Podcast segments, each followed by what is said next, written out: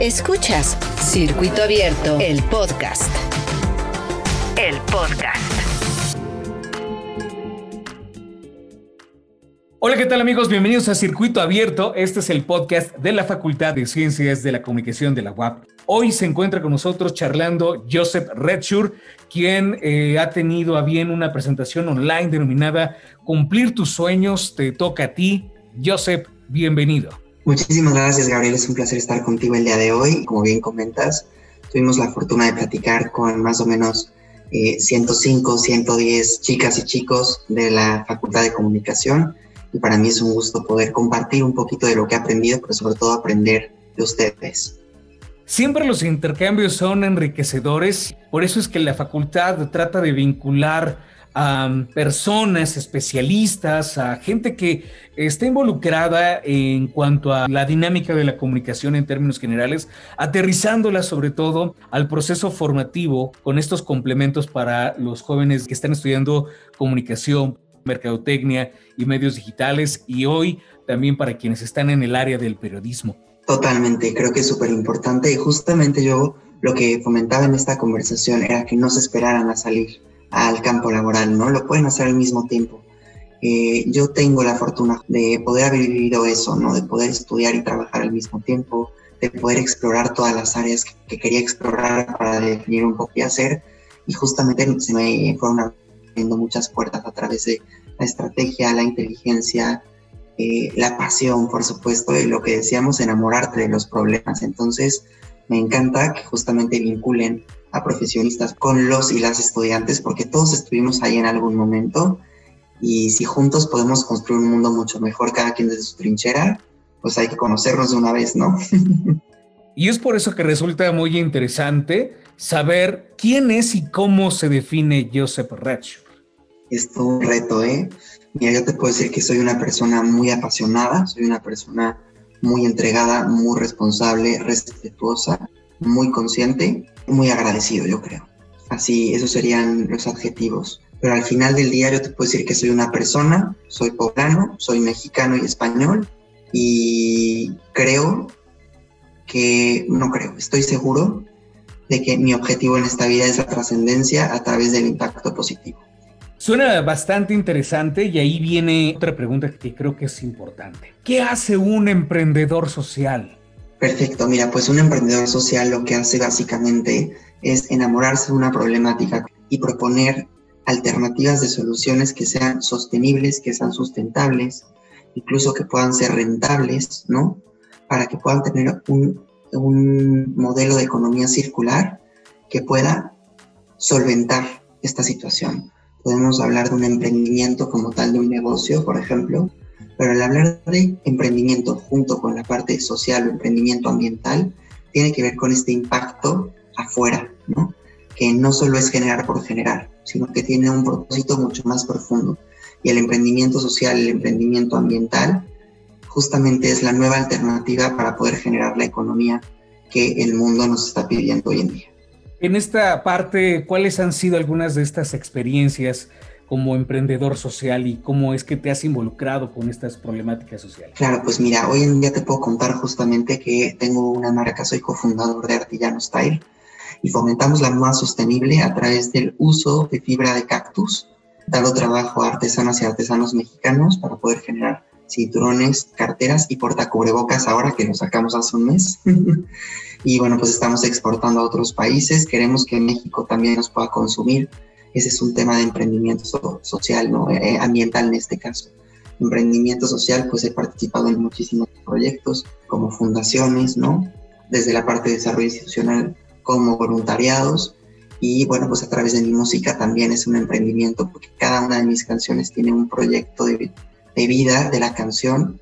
Por ejemplo, mi sencillo ¿A qué sabe la vida? ¿no? Que, que tiene esta parte de disfrutar el momento, de vivir el momento, de ser agradecido pero también tengo otros temas como We Want Peace, ¿no? que es una canción que escribí para Global Shapers, la comunidad del Foro Económico Mundial, la comunidad joven, que es una iniciativa del Foro Económico Mundial, que justamente a través de la música pretende que reflexiones y que puedas cuestionarte, ¿queremos la paz y la estamos buscando o nada más es un eslogan para quedar bien? Entonces, justamente esas son algunas de las historias que te puedo contar.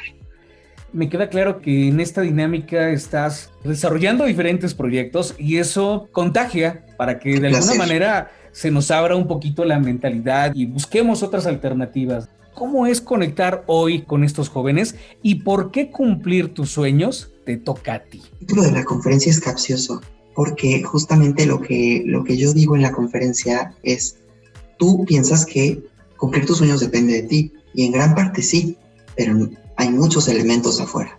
El contexto, la rentabilidad, la visión, el tiempo, la paciencia, hay muchas cosas afuera para cumplir un sueño.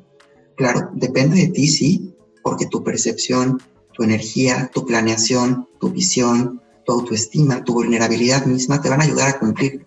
Sin embargo, no solo depende de que tú quieras hacerlo, hay muchos elementos que van a hacer que ese sueño se cumpla, pero sí depende de ti querer luchar por, por que eso se arregle para poderlo cumplir.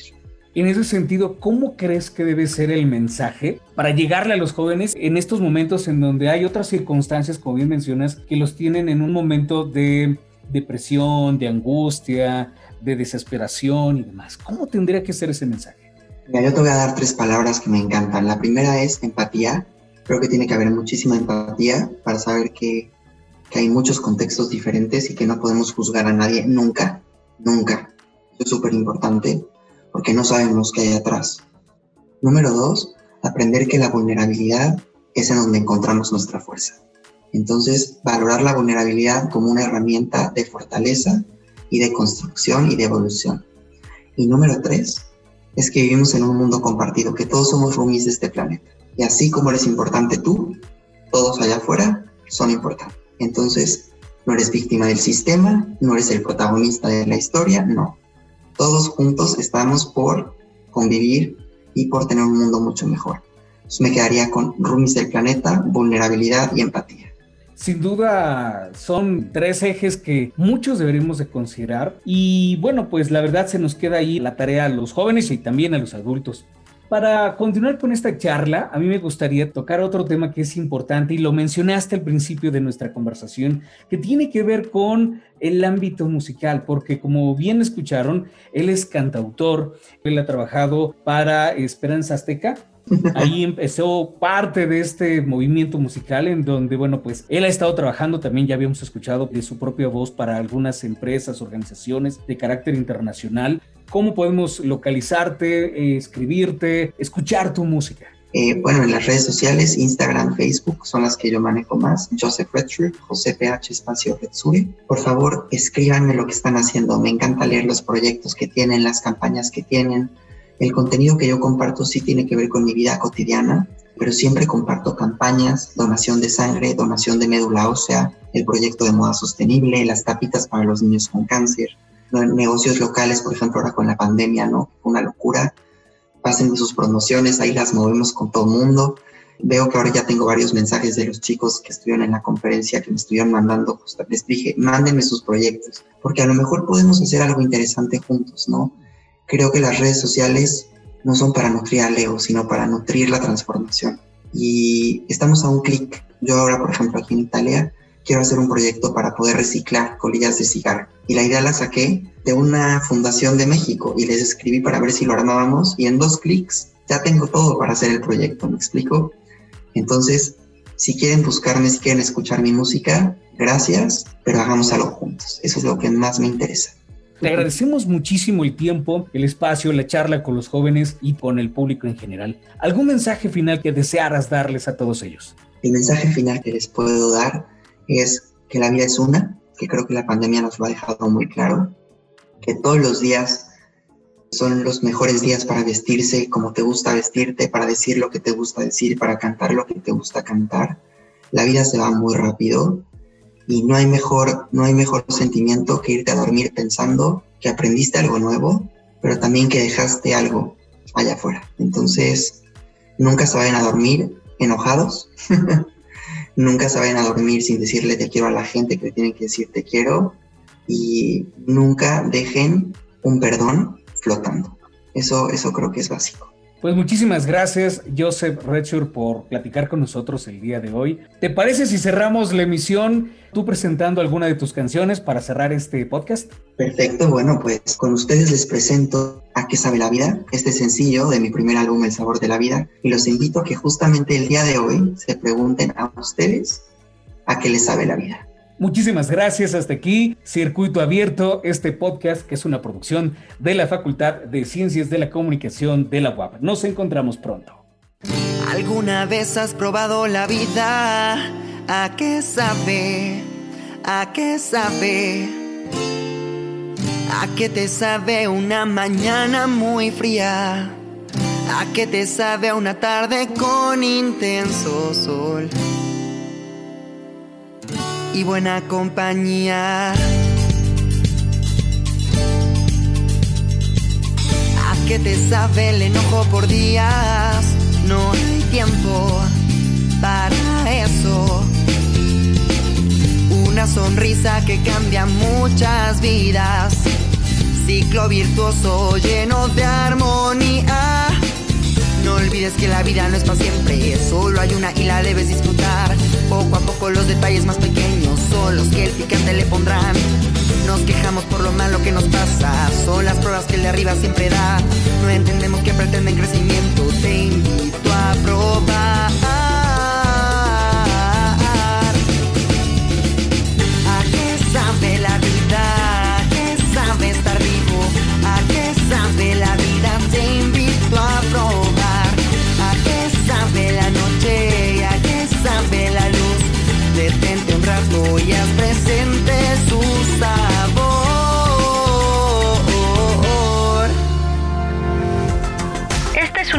De producción abierto de la Facultad de Ciencias de la Comunicación de la UAP.